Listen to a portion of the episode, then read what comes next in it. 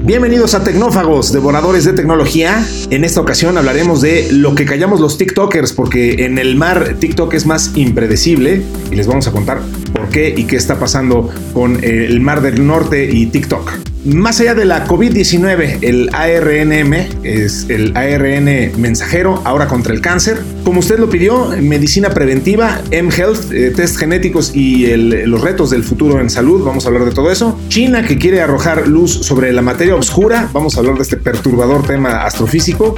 Y robots con inteligencia artificial más lejos de Skynet y ahora más cerca de BMW. Así que de todo eso y mucho más hablaremos en esta emisión de Tecnófagos, devoradores de tecnología que inicia ahora. Kio presenta el podcast de Tecnófagos, una mesa de alta especialidad servida para ti en tres tiempos. Acompaña a Ricardo Massa y Bernardo González, dos especialistas en masticar información tecnológica para ti. Prepárate para devorar junto a los tecnófagos todas las noticias de las innovaciones del momento. Bien, pues ya escucharon, el menú está muy nutrido hay de todo y pues para ello necesitábamos a alguien que pudiera saber de todo y yo solamente conozco a una persona con esas características que es mi querido amigo Bernardo González. Bernie, ¿cómo estás?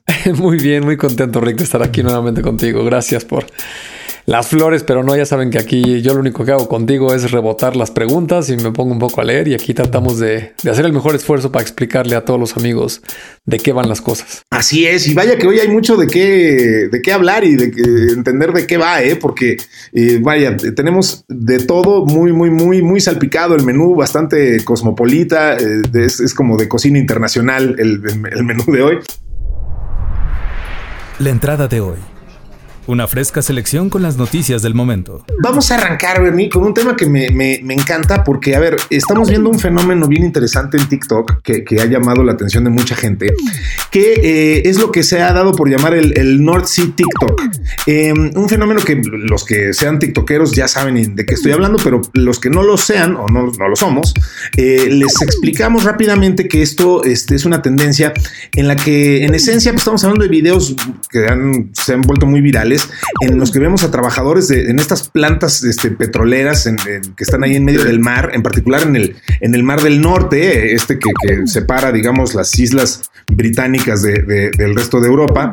Em, eh, eh, están ahí en estas plataformas petroleras, pues haciendo su trabajo y, destacando lo, el violentísimo oleaje con el que se llegan a enfrentar. Este, o sea, ves como una narrativa bastante aterradora, ¿no? O sea, y vaya, los, los, em, los trabajadores de estas, de estas plataformas pues han aprovechado esta, esta oportunidad para, para mostrar cómo es la vida en una de estas, pues muy poco entendidas, muy satanizadas, muy eh, complejas plataformas petroleras que son como este símbolo de, del capitalismo más brutal. Eh, entonces, pues son lugares bien, bien interesantes, muy misteriosos y que ahora, pues igual con estas redes sociales eh, que tenemos hoy en día, pues se, han abierto más al mundo como prácticamente todo.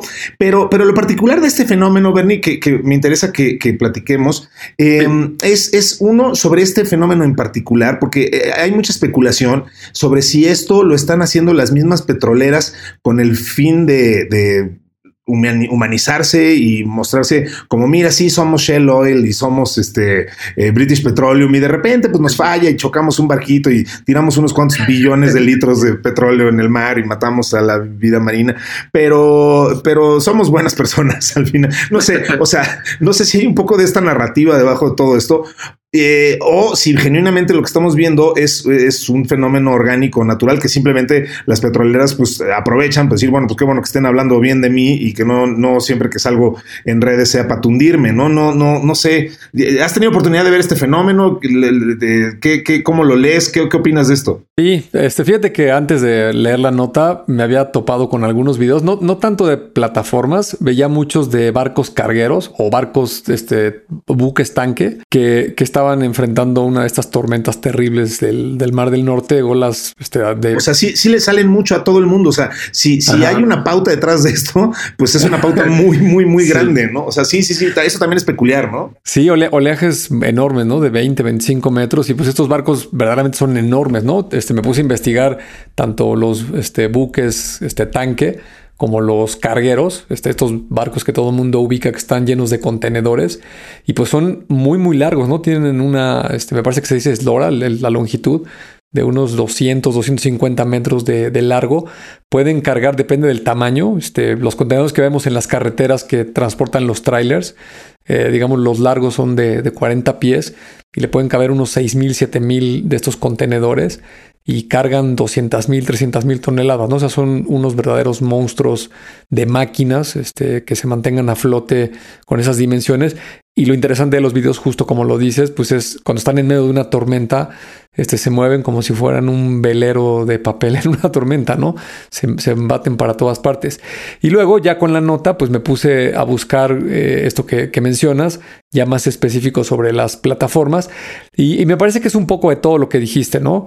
Eh, no dudo que detrás de, de muchos de estos videos, pues haya algo de maña, eh, de repente alguien por iniciativa propia o porque me está mostrando algo peculiar o tiene el talento, eh, tiene seguidores y está mostrando cómo es la vida en una de estas plataformas, que de por sí es interesante, ¿no? Me hizo pensar, eh, hace muchos años había un programa, no, no, sé si era Discovery o uno de estos, que, hacían reportajes de la gente que pesca cangrejos en Alaska, ¿no? En, el, mar del, norte.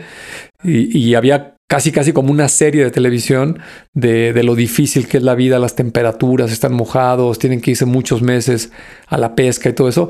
Y acá es un poco similar, ¿no? Eh, las plataformas para que las ubiquen están en medio del océano, en, muy al norte, donde pues, normalmente el, el, clima no es el más adecuado, hace mucho viento, mucho oleaje, es muy frío eh, y, y evidentemente pues no los pueden estar trayendo y llevando diario. Entonces tienen que tener turnos de trabajar dos semanas en la plataforma o a veces tres o hasta un mes y luego les dan el mismo equivalente de descanso, ¿no? Ese es más o menos las temporadas que están trabajando. Y pues lo clásico de estos videos pues es que te muestran pues los dormitorios, el trabajo que hacen estas personas que es muy duro porque pues están son como obreros que están trabajando este con bombas, tubos, cadenas, eh, martillos y todo es estar golpeando y jalando cosas pero a unas temperaturas este, muy fuertes, este, oleaje y, con muchísima humedad, y pues estás solo ahí en medio de la nada, y, es un poco de todo, ¿no? Creo que TikTok al final del día es una plataforma que acerca contenidos de todo tipo para cualquier tipo de audiencia, y aquí seguramente estas compañías que, como bien lo mencionas, pues generalmente están eh, siendo expuestas por el lado negativo de que pues son este energías este, que ensucian o de estas que están contaminando el carbono que ya no queremos usar, pero al final del día pues es una industria como muchas otras, no se va a acabar, este, la tenemos que reducir, sí, se van a, suplantar muchas cosas con energías renovables, pero también para muchas otras cosas es conveniente que exista y creo que si se usa con la debida medida pues tampoco debería tener problema, ¿no? también hay otras industrias que pues, tienen los mismos problemas, ¿no? Este, el tabaco, este, los vapers de ahora, este, las compañías que hacen bebidas azucaradas, este, todas estas pues, también generan grandes problemas eh, y no necesariamente las satanizan igual. Eh, simplemente aquí pues están aprovechando lo que cualquier compañía haría y no deja de ser interesante el fenómeno. Lo es, lo es. ¿Ustedes qué opinan? ¿Creen que estos fenómenos se den de forma orgánica y que los eh, petroleros estén simplemente dejándose llevar por la ola o, se afilian más a la teoría conspiratista eh, de que esto es contenido sembrado? Háganoslo saber en, nuestras vías de comunicación, que por cierto olvidé mencionar al principio, eh, que pueden entrar en contacto con nosotros a través de tecnófagos.kio.tech o en, el canal de Telegram, en nuestro grupo de Telegram, que, que ahí tenemos. Les invitamos a que se unan buscan en Telegram Tecnófagos y ahí encontrarán esa comunidad. Ahí háganos saber qué opinan de eso y de todo lo demás que quieran que platiquemos aquí sus queridos amigos. El plato fuerte, cocinado a fuego lento durante la semana. Bernie, eh, una muy buena noticia eh, que, me, llena de esperanza.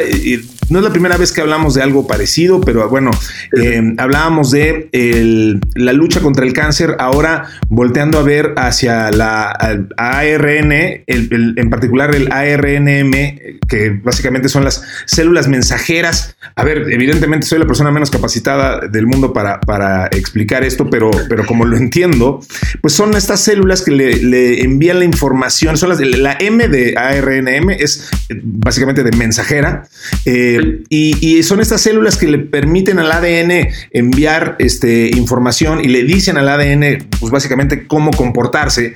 Y, lo que estamos viendo ahora es que eh, científicos de una empresa llamando, eh, llamada Strand Therapeutics están realizando ensayos clínicos con tratamiento de estas células ARNM contra el cáncer. Básicamente lo que hacen es programar a estas células mensajeras para realizar funciones específicas en determinados tejidos y, y entonces lo que hacen es que pueden abordar directamente la toxicidad, en este caso el cáncer, en tratamientos eh, no, no dirigidos. Entonces, em, es, un, es, un, es un enfoque que, bueno, solo funciona en ciertos tipos de células y momentos específicos, pero que ya está arrojando resultados muy, muy, muy interesantes. Em, para ser un poquito más específicos, Strand utilizará su terapia de ARNM programable para producir interleucina eh, 12, eh, eh, que es IL-12, en tumores sólidos, activando el sistema inmunitario contra las células cancerosas. O sea, básicamente, a ver, la IL-12 se ha considerado una terapia contra el cáncer, pero los ensayos anteriores se interrumpieron debido a efectos secundarios este, pues, adversos con, efectos tóxicos. Pero ahora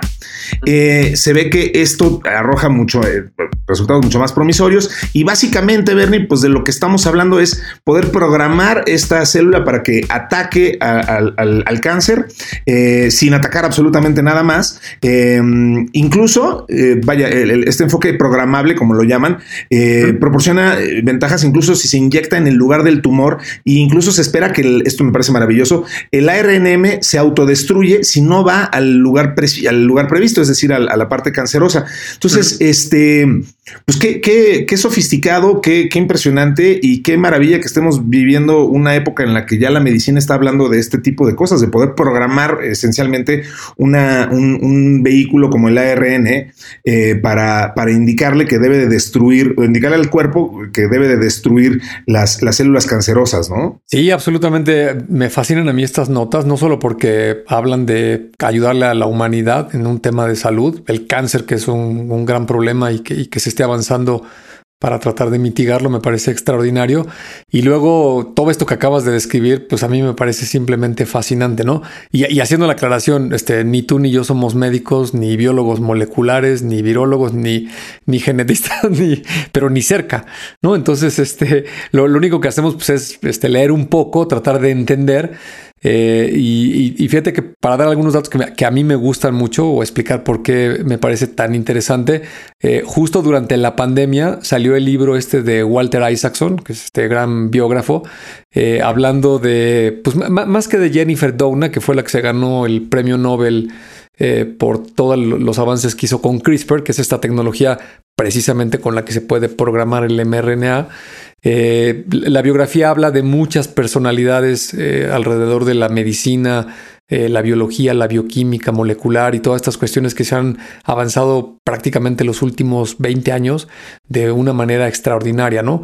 y simplemente para no repetir lo que ya dijiste, que, lo hiciste de manera muy completa sobre la nota, pues simplemente un poquito de las bases, recordar las clases de secundaria o la prepa, cuando nos enseñaban el, famoso DNA, el, este, el ADN en, español, que es este famoso ácido desoxirribonucleico, que no es otra cosa más que en donde está guardada la información genética de lo que somos, ¿no? O de lo que es un ser vivo, ¿no? Este, cada ser vivo en cada una de las células que lo conforman tiene guardada dentro de la célula un pedacito de ADN que ahí está la información genética. Son estas dobles hélices que todo mundo ha visto en múltiples diagramas eh, y que está compuesta de cuatro moléculas este, que también a veces se nos olvidan, pero también son bastante comunes, la famosa adenina, la timina, la citosina y la guanina, el, por las siglas ATCD y cualquier cosa que tenga que ver con, la genética y con el ADN, van a ver siempre estas letras, estas cuatro moléculas. Y así como en la computación existe el 0 y el 1, que es el código binario que entienden las computadoras para saber si hay un impulso eléctrico o no, en el caso de los organismos vivos, estas cuatro moléculas son las que tienen la información de un tejido, de un órgano, o si eres un perro o eres una planta o eres un ser humano, ¿no?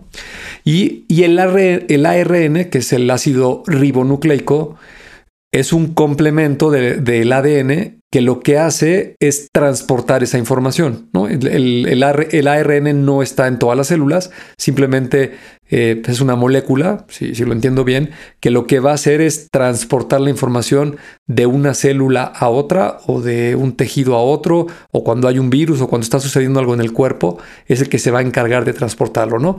Eh, entiendo que en vez de una doble hélice, el ARN nada más tiene una, es una hélice sencilla.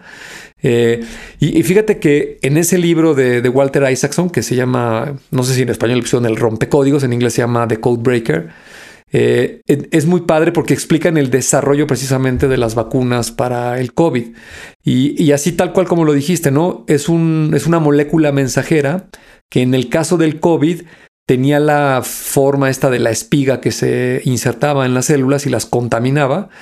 Y lo que hacía o lo que hace la vacuna del COVID, la, vacuna sintética, es que tiene este mRNA que va y se inserta en las células como si fuera un virus de COVID real. Eh, tiene esta forma, la célula lo reconoce, pero como es sintético, pues no, no lo ataca, no le hace nada. Simplemente eh, digamos, eh, permíteme, la analogía es como, me, lo imagino como videojuegos, ¿no? Este, eh, entra por la puerta como si lo fuera a atacar, pero no, no, le hace nada, pero ya reconoció que alguien lo iba a atacar y abrió la puerta, ¿no? Entonces, cuando viene el virus de a de veras, pues reconoce que lo quieren atacar y entonces el, cuerpo con el sistema autoinmune, pues se defiende, ¿no? Ya, ya aprendió a defenderse de ese virus. Y tal cual como lo explicaste ahorita con el cáncer, ¿no? Eh, esta, esta, molécula, este compuesto eh, que se llama inteleucina, el, IL-12, desde los años 90 eh, probó tener cierta efectividad para destruir tumores en tiendos sólidos, pero tenía un problema que afectaba mucho a otros órganos, ¿no? Igual que entiendo que sucede con la mayoría de los tratamientos de cáncer. igual es sin ser médico, simplemente por lo poco que sé, eh, y, todo el mundo desafortunadamente tiene un familiar, un amigo que, ha tenido algún tipo de cáncer, pues sabes que cuando se meten a un tratamiento eh, se les cae el pelo, este, cuando les ponen las quimioterapias o las radiaciones, pues se la pasan muy mal, vuelven el estómago, eh, hacen cualquier tipo de reacción. Y entiendo yo que es porque, digamos, esa medicina, esos tratamientos, pues no solo afectan a los tumores que quieren destruir, sino también afectan a otras partes, ¿no? Tiene, digamos, un efecto colateral eh, en, el cuerpo, ¿no? Que, te daña. Entonces, me parece como de ciencia ficción, ¿no? Que a nivel biológico estemos hablando de un concepto como si fuera programación, ¿no? Como si fuera un virus informático. También me acordé de esta historia que alguna vez contamos de, los hackers que atacaron Irán, eh, desestabilizando las centrífugas donde se estaban preparando el uranio para este, generar ojivas este, de armas nucleares. Eh, y, lograron penetrar solo, o sea, soltaron un virus en todo el Internet que solo se activaba si reconocía que llegaba a las máquinas donde estaban las centrífugas trabajando, ¿no? Y si reconocía que eran esas las máquinas, entonces se activaba y, las desestabilizaba, ¿no? Destruía el software. Claro, es un poco lo mismo. Sí, sí, sí, sí, sí, sí. Es algo programado para actuar única y exclusivamente en un entorno y contexto muy específico, ¿no? Exactamente. Entonces, aunque aquí de la nota de lo que está hablando es que van a comenzar las pruebas, entiendo que son para dos tipos de cáncer, de los este, más populares que hay desafortunadamente, el cáncer de mama y el melanoma, que es un cáncer de piel, ¿no? Entiendo. Entonces, la verdad que ojalá funcione así de efectivo como lo están planeando, o si no, pues seguramente harán ajustes y, y, es muy probable que más adelante esto termine funcionando así y ojalá en las siguientes décadas pues ya que cada vez eh, haya menos personas que lamentablemente mueren a causa del cáncer, ¿no? Totalmente, eso es exactamente de lo que se trata esto y de, y de ir eh, sofisticando cada vez más, pues la, medicina en general, lo cual me lleva un poco al siguiente tema que es bastante amplio, pero es que, ¿sabes qué, Bernie? Bueno, tú, tú lo sabes perfecto, eh, los que quizá no lo sepan son las personas que nos están escuchando, nos hablan mucho y nos preguntan mucho y, hay muchas conversaciones ahí en el grupo de Telegram acerca de eh, la medicina preventiva utilizando inteligencia artificial, toda esta brecha tan grande que se ha dado ahora ahora por llamar eh, M-Health.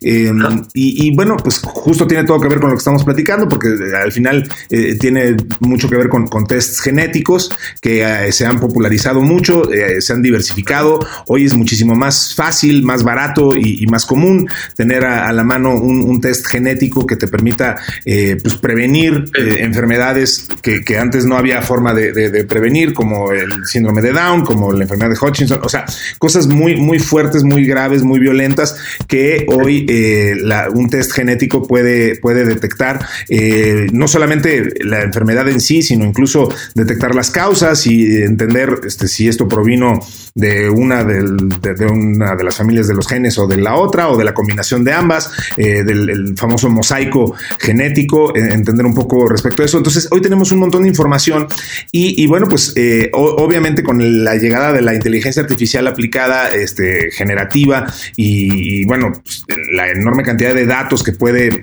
utilizar, pues se ha sofisticado mucho esto y, de nuevo se está popularizando. Em, entonces, bueno, pues hoy estamos hablando de, que la inteligencia artificial pues es muy importante en la toma de decisiones médicas. Em, se están mejorando los resultados de salud, evita problemas y reduce las, cargas económicas.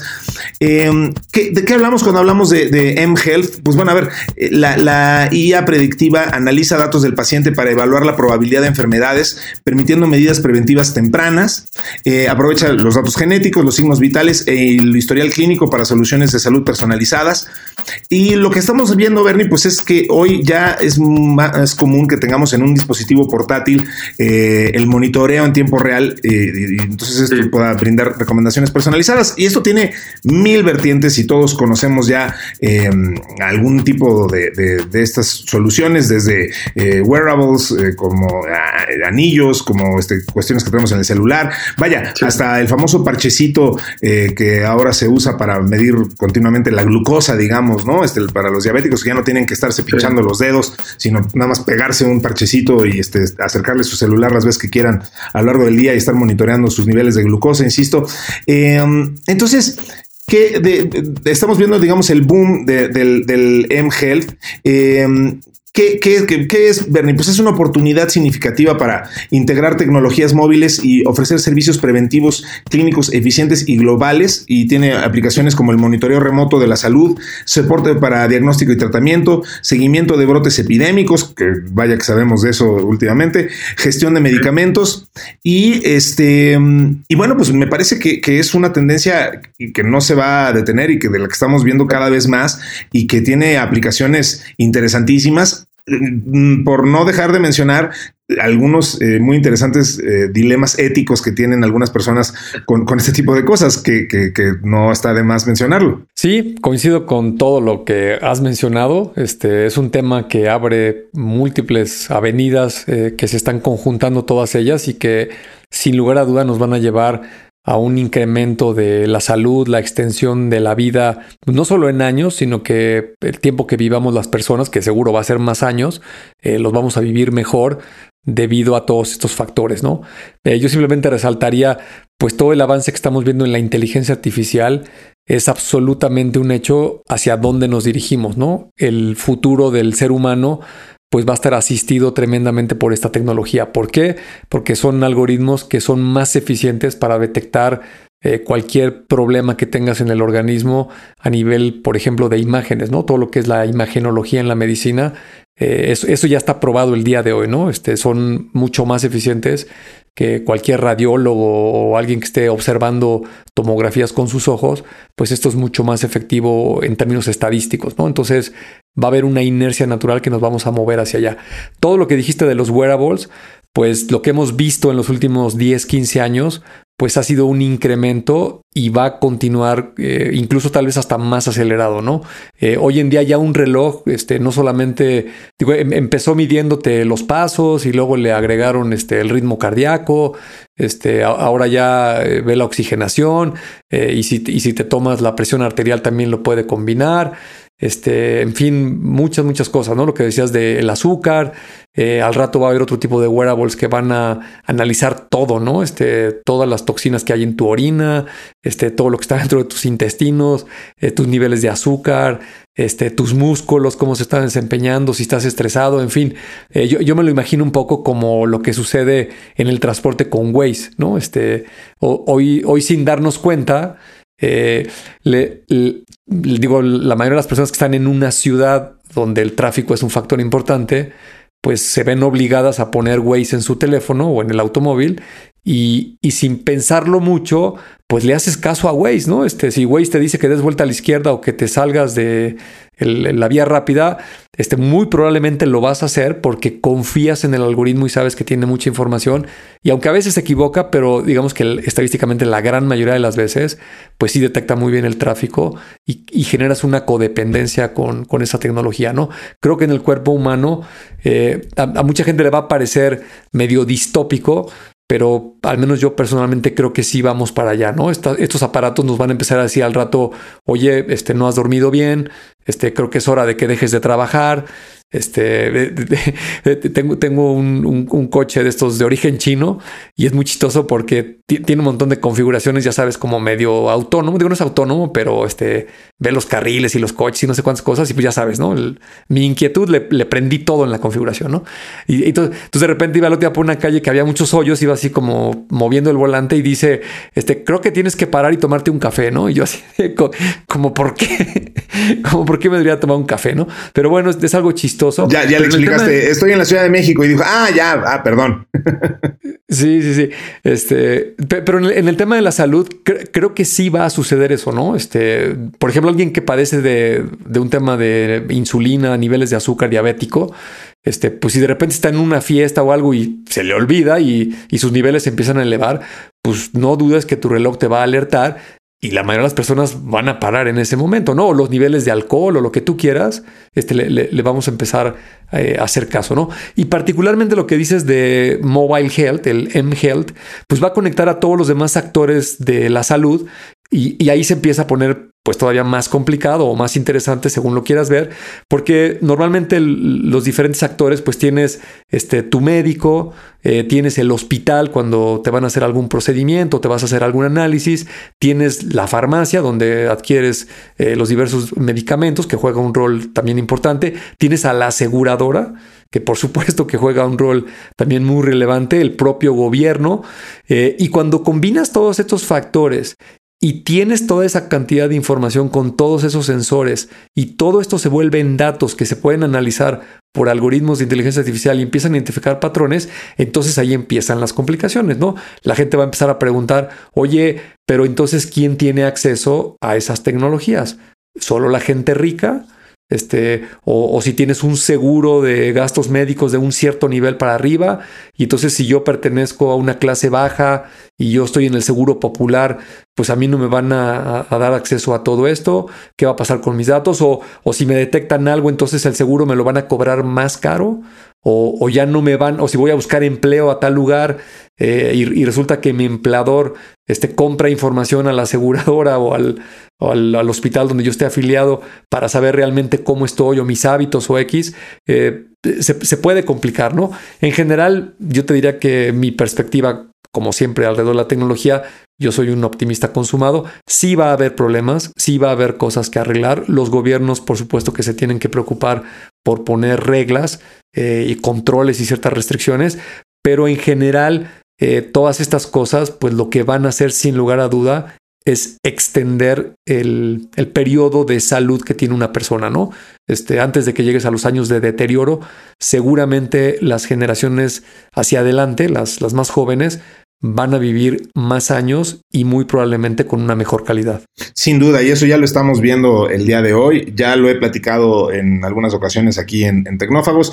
Eh, mi, hijo Paulo tiene una condición genética eh, importante y, eh, y eso nos llevó a que le, hicieran en, este, un, un, laboratorio este, de que se elaboran las pruebas en, Alemania, em, que un test genético eh, en el que nos dieron con una precisión extraordinaria, este, pues básicamente un, mapeo de todas, de cómo reacciona Paulo a absolutamente todos los componentes este, que hay en el mundo. Entonces, eh, por poner un ejemplo, o sea, gracias a este tipo de, pruebas, eh, que además, o sea, digo, no son, no son baratas, pero tampoco son imposibles de pagar, pues, o sea, no estoy hablando de, cantidad, de cantidades de millones de pesos, ni mucho menos.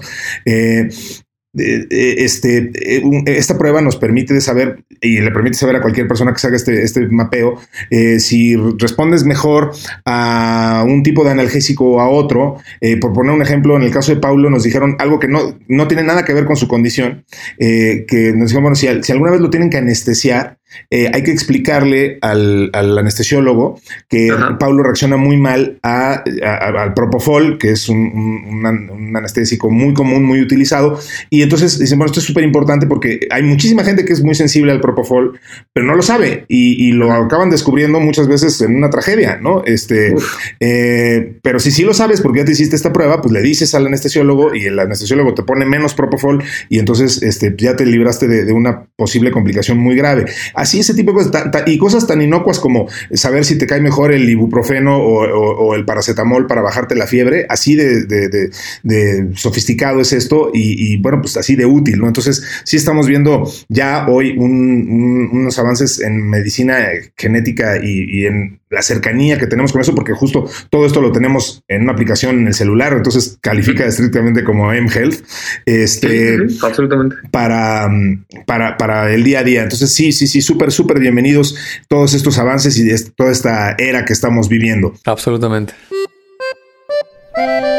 Siempre queda un espacio para el postre. Bueno, mi querido Bernie, pues eh, hace rato decías y aclarabas para bien de todo mundo que nos escucha que no somos eh, médicos, no somos genetistas, no somos. Y, pero eso no significa que no nos dé miedo, eh, o sea, no, nos da miedo entrarle a todos los temas. A, ratos justo nos creemos este, genetistas, a ratos nos creemos. y ahorita nos vamos a creer hasta astrofísicos, mi querido Bernie. eso está más divertido todavía. Sí, sí, sí. Pues digo, este, para eso hacemos esto, para aprender cosas en conjunto con toda la gente que nos hace favor de escucharnos y porque tenemos esta nota fascinante sobre eh, China que quiere arrojar luz sobre la materia oscura. Y, bueno, pocas cosas son más misteriosas que la materia oscura. Yo, yo de verdad, es, eh, mientras son del tipo de cosas que mientras más le lees, menos le entiendes. Eh, yo no sé, digo, seguramente los que nos están escuchando lo, sabrán, pero a mí me causó una consternación terrible en la vez que entendí que el universo está constituido en un 90% por algo que no entendemos y que no sabemos qué es y que lo llamamos energía oscura y materia oscura, nada más porque no, o sea, sí, sabemos lo que no es, pero no sabemos lo que sí es. Eh, yo dije, bueno, ¿cómo podemos este, vivir eh, día a día sabiendo que no sabemos de qué está constituido el 90% de nuestro universo, ¿no? Pero bueno, eh, nada más para poner un contexto muy, muy ligero, este, pues la materia oscura, lo sabrán ustedes, es lo que se estima la, la cantidad de materia que debe de existir en el universo, pero que no podemos detectar, pero que sabemos que está ahí por sus efectos este, gravitacionales y, para que nos salgan las cuentas básicamente de, lo que los astrofísicos detectan este, respecto al movimiento de los planetas, las galaxias y las constelaciones, etcétera, eh, pues no, no, salían las cuentas. Y entonces, hasta que alguien dijo, bueno, es que hay un montón ahí de, hay una energía que no podemos ver y hay una materia que no podemos ver, eh, y se llaman respectivamente materia oscura y energía oscura. Eso, insisto, explicándolo muy, muy, muy, muy, muy para domis, porque vaya, básicamente tienen muchísimas más diferencias y, cualquiera persona, cualquier astrofísico de verdad me estaría dando de zapes ahorita, pero eh, creo que con eso en esencia se puede entender un poco de lo que estamos hablando. Y em, y de lo que estamos hablando en particular es del laboratorio subterráneo Jinping de China, que mm, está explorando la materia oscura, quiere justamente poder detectarla, estudiarla y, tratar de, entenderla. Entonces, es tan complejo esto que eh, para poderlo hacer, Bernice hizo una instalación, fíjate nada más, 2.400 metros bajo tierra en China, 330 mil metros cúbicos. Este es el laboratorio más grande de su tipo y, y bueno, está superando incluso a uno en Italia. Y las paredes tienen una, una película, perdón, protectora de caucho y 10 centímetros de hormigón. Eh, Y bueno, está tan abajo y tan aislado porque la idea es que reciba solamente el punto 0.0000001% de los rayos cósmicos que recibimos los que estamos en la superficie de la Tierra y, eso es lo que se necesita para eh, investigar la, materia oscura.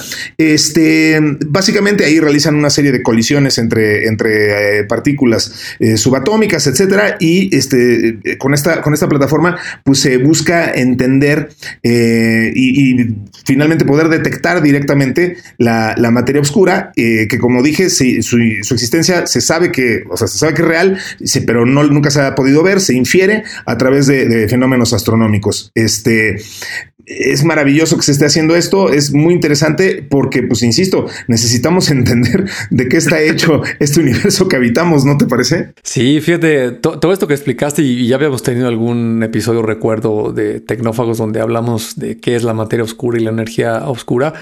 Eh, pero nada más para ponerlo en perspectiva, este, se lo pregunté a ChatGPT, este, que ahora es como mi enciclopedia. Eh, y, y, fíjate, el, tema de la materia oscura, según los astrofísicos, es más o menos el 27% de todo lo que contiene el universo, ¿no? Que es enorme. Y la energía eh, oscura representa el 68%. Si sumas 27 más 68, te va a dar 95. El 95% de lo que está conformado en el universo, lo que no vemos ni entendemos, eh, eh, es algo ahí extraño, ¿no? Y solo el 5% pues son las estrellas, las galaxias, este, incluida la Vía Láctea, los planetas que aquí conocemos y por supuesto la Tierra y todo lo que podemos ver, tocar y entender de este planeta.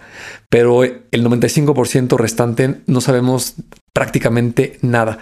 y ahorita mientras te escuchaba, eh, no sé, traté de pensar en una analogía que decías, eh, pues no sabemos qué está ahí, para qué sirve, qué puede hacer, etcétera. Y pues tal vez si nos transportamos, por ejemplo, al año, no sé, de 1600, imagínate cuando estaban estos barcos este, pues de madera a velas que, que ya cruzaban el Atlántico entre Londres, España, para venir a América. Eh, imagínate que alguien te empezara a decir, oye, pues mira, es que en la atmósfera del planeta, pues hay una cosa que se llama eh, energía, ¿no? Este, que es como, le vamos a llamar electricidad, ¿no? Este, ¿y, qué es eso? Pues mira, es como cuando los truenos, este, ves esas luces o cuando pegan en algo y se incendia, pues eso es electricidad, ¿no? Uf, pero eso para qué sirve, ¿no?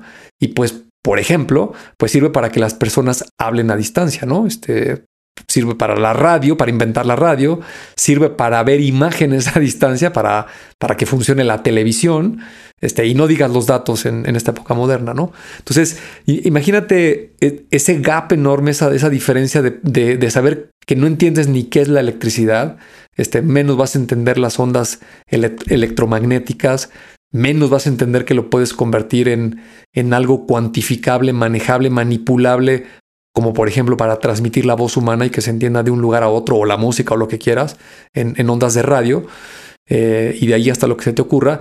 Ahora imagínate pues todo lo que representa seguramente el universo con, con una materia oscura que no emite ni absorbe ni refleja luz ni energía, pero que los astrofísicos coinciden prácticamente todos ellos que ahí está, ¿no? Y, este, y por muchas otras deducciones dicen, pues la mayoría es este, energía oscura y materia oscura que está ahí por algo.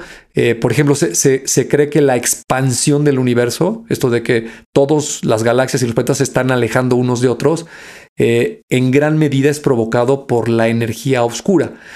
Y la materia oscura, eh, esto que no emite ni absorbe ni refleja luz y no lo podemos ver ni entender, se cree que es lo que le da cohesión a las galaxias y a los planetas para que se mantenga la materia unida, la materia que sí vemos y sí entendemos, que tan solo es del 5%, ¿no?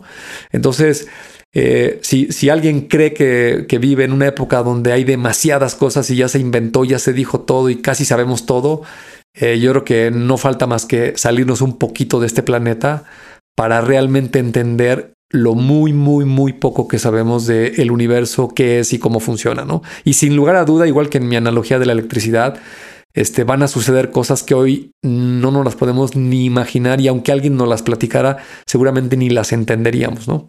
Totalmente, o sea, me encanta. Eh, creo que, eh, vaya, el entender que alguien, y muchos alguienes, como bien dices, la, la comunidad científica, astrofísica en general, eh, se dio cuenta de que, y, bueno, si tienen oportunidad, lean sobre, sobre este, estos descubrimientos y cómo se han ido creando, porque es fascinante imaginarse justo a los astrofísicos descubriendo este fenómeno que, bien describes, de, cómo las, las, cosas se están separando en el universo, se están expandiendo, pero no solo se están expandiendo, sino que la aceleración entre ellas se está acelerando, que era lo que no le cuadraba a nadie, ¿no? Que decían, bueno, yo entiendo que el universo viene de una explosión, pero pues la lógica diría que pues, ya que explotó esto, pues las cosas se tenderían a, quedarse quietas eventualmente y no, se están separando y además se están separando cada vez con mayor fuerza. Entonces algo debe de estarles moviendo, eh, algo las está estimulando a, moverse, una fuerza gravitacional que no detectamos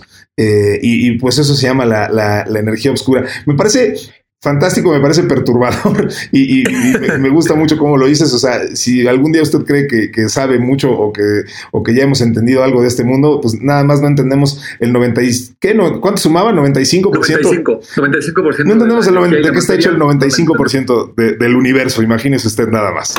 ¿Algo de la cafetería? Aquí tienen una dosis cargada de inteligencia artificial.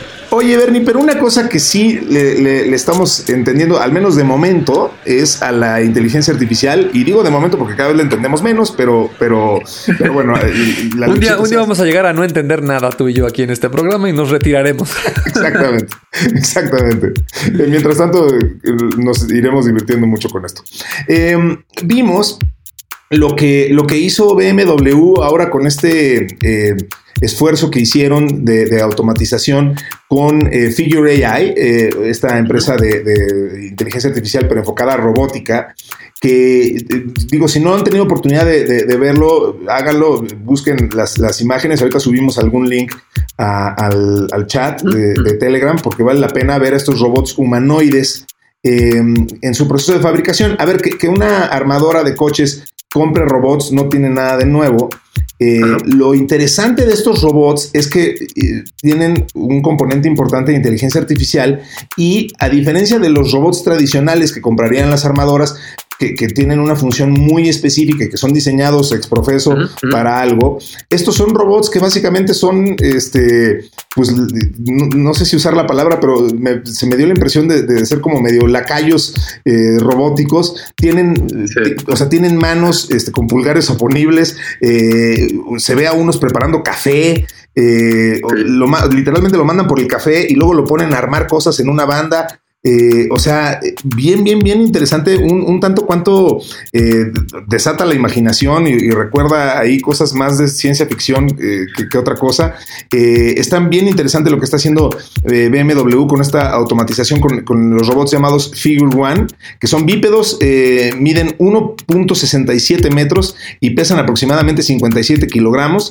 Y pues bueno, BMW ya anunció que esto no va a representar el desplazamiento de trabajadores, que estos son este, esfuerzos diferentes. Y, bueno, pues bien, bien, bien interesante eh, el, ver ya literalmente pues a, robots con inteligencia humana o parecida a la humana, pues, recuerda más al concepto de un androide que otra cosa, este, trabajando en una, en una fábrica armadora de, de, vehículos, ¿no? Sí, es que fíjate, igual que la otra nota, creo que se están, están convergiendo varias tecnologías y eso es tal vez lo que estamos viendo como una resultante muy acelerada del desarrollo de la robótica en general, pero este tema en particular estamos hablando de, llámale androides o, figuras robóticas humanoides, ¿no? Este, me refiero a un cuerpo con dos extremidades para desplazarse en, el, piso y, los brazos, ¿no? Entonces, eh, igual revisé la nota, eh, acudí a a nuestra enciclopedia favorita de este, inteligencia artificial generativa. Ya, uso intercambiablemente ChatGPT y BART. Este, la verdad que también BART de Google funciona bastante bien. Eh, y fíjate, le hice una consulta que me diera este, las 10 compañías más importantes que, tienen robots en este momento de figuras humanoides, ¿no? Y pues por supuesto sale en primer lugar Boston Dynamics con el, famoso Atlas, que todo el mundo lo ha visto en un múltiples videos. Luego hay otro que se llama Agility Robotics, que es este que aparece en almacenes. Incluso me parece que algo tiene que ver por ahí Amazon. Es un, un robot de forma humanoide, se parece como los de las guerras de las galaxias y es muy peculiar porque las rodillas están al revés, o sea, él flexiona las rodillas hacia atrás. Eh, y tiene muchísima destreza para cargar cajas y estarlas moviendo de un lugar a otro, ¿no? Oye, perdón, perdón, es que justo ahorita que dices eso, me recordaste que eh, uno de los primeros ejercicios que le pidieron hacer a, una inteligencia artificial eh, que no estuvo conectada a Internet fue justo que, diseñara a un ser humano sin haber conocido nunca a uno. Y, tú te acordarás, creo que lo comentamos aquí incluso, te acordarás que, una de las características que le dio era que tenía las rodillas al revés y, decía que eso hacía mucho más sentido eh, ergonómicamente y anatómicamente eh, para, para, los tipos de trabajos que, hacemos los seres humanos. Entonces ahorita me lo recordaste porque justo aparentemente la inteligencia artificial piensa que, evolutivamente debimos haber desarrollado las, las rodillas así como las están haciendo los robots de Boston Dynamics. Sí, mira, yo tampoco este, soy especialista en, en este tipo de diseños este, ergonómicos de robots, no sé si es la palabra correcta hablando de robots, pero cuando, lo ves, lo que sí te llama mucho la atención es que, por ejemplo, en el caso de los humanos, los brazos nosotros los podemos mover hacia adelante, pero hacia atrás, o sea, por ejemplo, que cargues un objeto muy pesado con los brazos hacia atrás, te costaría mucho trabajo, ¿no? Este, tus brazos no están diseñados para moverse hacia tus espaldas. En cambio, moverlos en la dirección hacia el frente del pecho, pues es súper natural, agarras cualquier cosa. Entonces, el que las rodillas se, se flexionen también hacia adelante del pecho, pues tiene un tema de equilibrio, ¿no? Si agarras algo muy pesado, pues eh, va a haber una tendencia por la gravedad a que te vayas hacia adelante. En cambio, estos robots se flexionan las rodillas hacia atrás y los brazos hacia adelante y pues se equilibran mucho más, este, más fácil, ¿no? Este, al menos es lo que observo al verlos cargar cajas y moverse, que se ven muy chistosos, ¿no? Pero bueno, lo, que te quería comentar es que hay muchas compañías en este momento haciendo robots de, forma, de formas humanoides y pues digamos la mayoría de ellos pues están enfocados en estas tareas que acabas de mencionar, ¿no? En darles ciertas destrezas. También me encontré con otro fenómeno eh, que no le había prestado tanta atención y parece que está teniendo mucho auge. Eh, compartí un video ahí en el grupo de tecnófagos eh, hace en Telegram hace, hace algunas semanas. muy peculiar porque era un robot que estaba de estos que tienen ruedas en la parte inferior. se movía con mucha destreza, tenía sus brazos y sus manos con todos los dedos y estaba cocinando. Y la destreza con la que agarraba todas las cosas de la cocina y volteaba lo que estaba preparando y movía el sartén y todo esto era este, increíble, ¿no? Decías, este, este robot este, es hasta más diestro que cualquiera de nosotros en una cocina, ¿no? Y al final del video, eh, como tipo blooper, lo que resultaba es que había una persona moviendo a ese robot con unos controles a distancia. Eh, imagínate que una persona se pone como unas extensiones en los brazos eh, y unos gatillos en, los dedos. Y pues cada vez que el, operador mueve un dedo, pues el, robot a distancia mueve sus dedos, ¿no? Y, si alza un brazo, pues el robot alza el brazo, etc. Entonces, en realidad el que estaba observando y agarrando las cosas con cuidado y, y con toda esa destreza, pues era el operador que estaba a distancia todo eso que es una categoría también muy válida, por ejemplo, en la telemedicina básicamente así funciona, este, las personas que eh, pretenden operar a distancia, digo, son aparatos más sofisticados, es un quirófano, pero es el mismo principio, ¿no? El que está moviendo la máquina es un cirujano a distancia y de manera eh, a través de datos es que, se, está ejecutando la operación, ¿no? Pero me pareció muy interesante esta otra categoría. Y la tercera es que también veo un gran auge de darle formas ya mucho más humanas a estos robots, ¿no? El de Tesla, el Atlas y todos estos, pues son de metal, este, tienen cámaras en los ojos, y aunque tienen la figura del boceto humano, pues todo el mundo sabe que es un robot.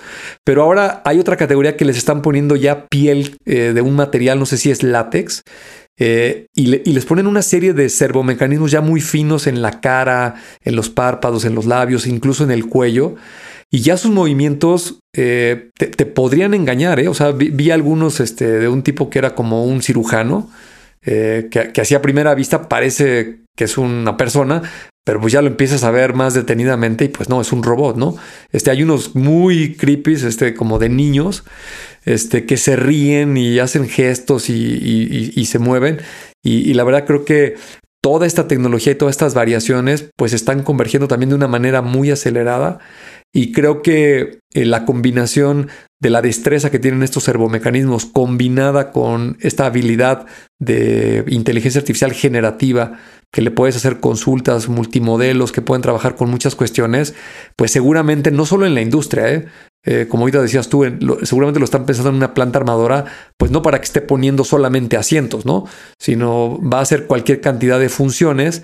Eh, también el robot puede aprender, ¿no? Esto que te decía de mandos a distancia, también tienen una intención, igual que la conducción autónoma, de que es más fácil alimentar a los modelos estadísticos con lo que hacen los humanos, ¿no? O sea, este, muchas personas manejando un automóvil, eh, se graba todos los movimientos finos de aceleración, freno, este, cámaras, el volante, y luego toda esa información pues la reproduce un algoritmo para tratar de conducir como un humano, ¿no? Acá también igual tiene mucho sentido que los robots aprendan a moverse como nosotros nos movemos, eh, con tanta naturalidad y destreza cuando manipulamos objetos, ¿no? Totalmente, totalmente. Pues es, es para dónde está apuntalando esto y, bien, bien, bien importante lo que está pasando. E, estos robots que está desarrollando BMW, bueno, mejor dicho, que le está desarrollando eh, la empresa de Figure AI a BMW, los van a estar implementando en la planta de Carolina del Sur y pues de ahí para el Real, justo con todas estas eh, consideraciones que nos, que nos comentas. Em, se nos acabó el tiempo, mi querido Bernie. Eh, había mucho, mucho de qué hablar el día de hoy y bueno, pues tratamos de darle salida a todos estos temas. Yo le quiero agradecer muchísimo a Mario Terres en la edición, a Roger Flores en la redacción y a Diana Álvarez en la producción. Por supuesto, especialmente les agradecemos a todos los que nos hacen favor de escucharnos, que nos permiten seguir en los primerísimos lugares de audiencia de al menos en una de las plataformas más importantes de audio de este país. Eh, no tenemos data de muchas otras, pero al menos en una de las más grandotas siempre estamos en primero o segundo lugar, lo cual nos da muchísimo gusto y orgullo y les agradecemos infinitamente. Muchísimas gracias, Bernie, por haber estado aquí una vez más y, permitirme compartir este espacio contigo. No, gracias y una felicitación a toda la gente que nos escucha, de verdad. Eh, el segundo lugar, primer lugar que tenemos ahí en Spotify, la verdad que es increíble, como lo acabas de mencionar.